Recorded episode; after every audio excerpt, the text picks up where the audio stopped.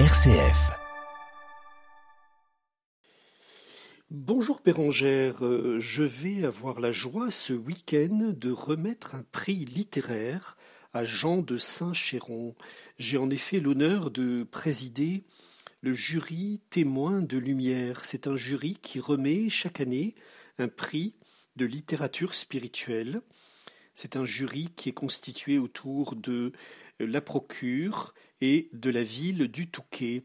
Et nous remettons chaque année un prix de littérature spirituelle, témoin de lumière. Jean de Saint-Chéron qui a écrit L'éloge d'une guerrière aux éditions Grasset et qui, euh, dans euh, cet essai biographique de Thérèse de Lisieux, présente Thérèse comme euh, une pédagogue, une guerrière, mais une guerrière au sens euh, spirituel du terme. Elle, euh, elle inaugure par la voie de la simplicité le sens profond de l'amour, de la foi en l'autre, le désir insatiable de toujours mieux connaître, mieux aimer et de toujours livrer son cœur à l'amour du Seigneur. Alors dans le texte remarquable de Jean de Saint-Chéron, euh, j'emprunte notamment une intuition de Thérèse. Thérèse, dans sa vie, dans sa très courte vie, a été la maîtresse des novices. Elle a eu cette charge d'accompagner ses jeunes sœurs. Et euh, durant ce temps, ce temps d'accompagnement des, plus jeunes sœurs, euh, Thérèse a une intuition. Elle dit il ne faut surtout pas vouloir une formule universelle. Il n'y a pas de moule pour les âmes. Il n'y a pas une religieuse parfaite qui existerait euh, comme un profil stéréotypé, comme quelque chose de figé. Jean de Saint-Chéron dit on ne fait pas grandir les autres en en faisant des clones. On ne fait pas grandir les autres en en faisant des clones. Et euh, Thérèse voudra que ces novices deviennent des femmes libres, capables d'aimer selon leur propre vocation et la singularité de leur personne. Alors, que fait Thérèse? Comment s'y prend-elle? Eh bien, Jean de Saint-Chéron dit elle élabore un véritable plan de bataille. Sa tactique, c'est de s'adapter à chaque terrain, le terrain de chaque personnalité, chaque âme de la novice qu'elle rencontre. Par exemple, si une novice s'avère euh, dans le grand besoin d'être rassurée, eh bien Thérèse ne craindra pas, dit Jean de Saint-Chéron, de s'humilier devant elle en avouant ses propres défaites, ses propres limites. Ainsi, elle montre elle montre la vulnérabilité de sa maîtresse. Elle montre à la novice à quel point la maîtresse a aussi besoin de grandir. Si par contre euh, Thérèse rencontre une novice trop sûre d'elle-même, eh bien alors Jean de Saint-Chéron dit elle sera capable de faire preuve d'une fermeté de caporal et elle ne reviendra jamais sur une chose dite car s'abaisser ne serait point alors de l'humilité mais de la faiblesse.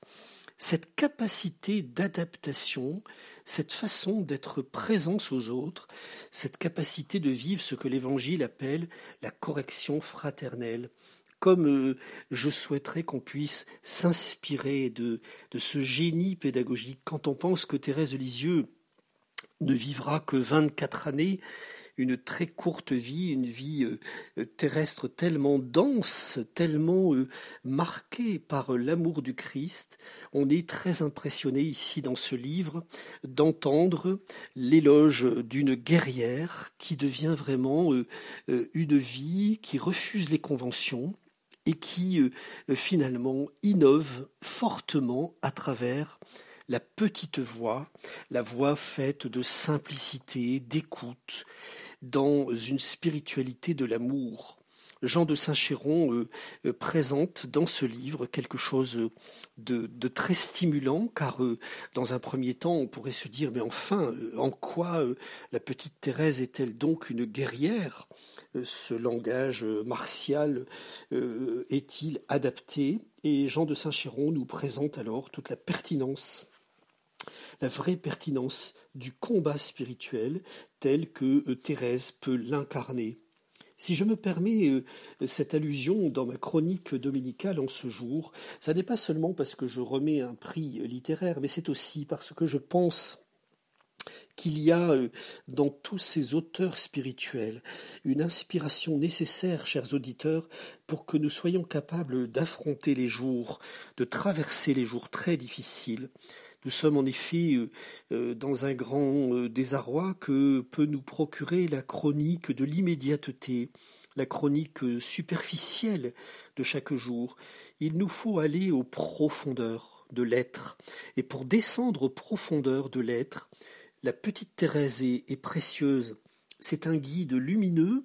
Elle vient nous chercher dans l'énergie intérieure, elle vient nous dire dans l'humilité, notre capacité profonde d'aimer, notre profondeur qui euh, peut-être est trop souvent méconnue par nous-mêmes. Je vous invite à, poser ce regard euh, rénové sur les autres et sur vous-même. Et si vous avez le temps de vous laisser faire par ce très beau livre, L'éloge d'une guerrière, cela vous mettra alors en communion avec euh, le Salon du Livre auquel j'ai ce bonheur de remettre le prix Témoin de lumière à Jean de Saint-Chéron. Mais bien sûr, ce n'est qu'un aspect de Thérèse, il y en a beaucoup d'autres.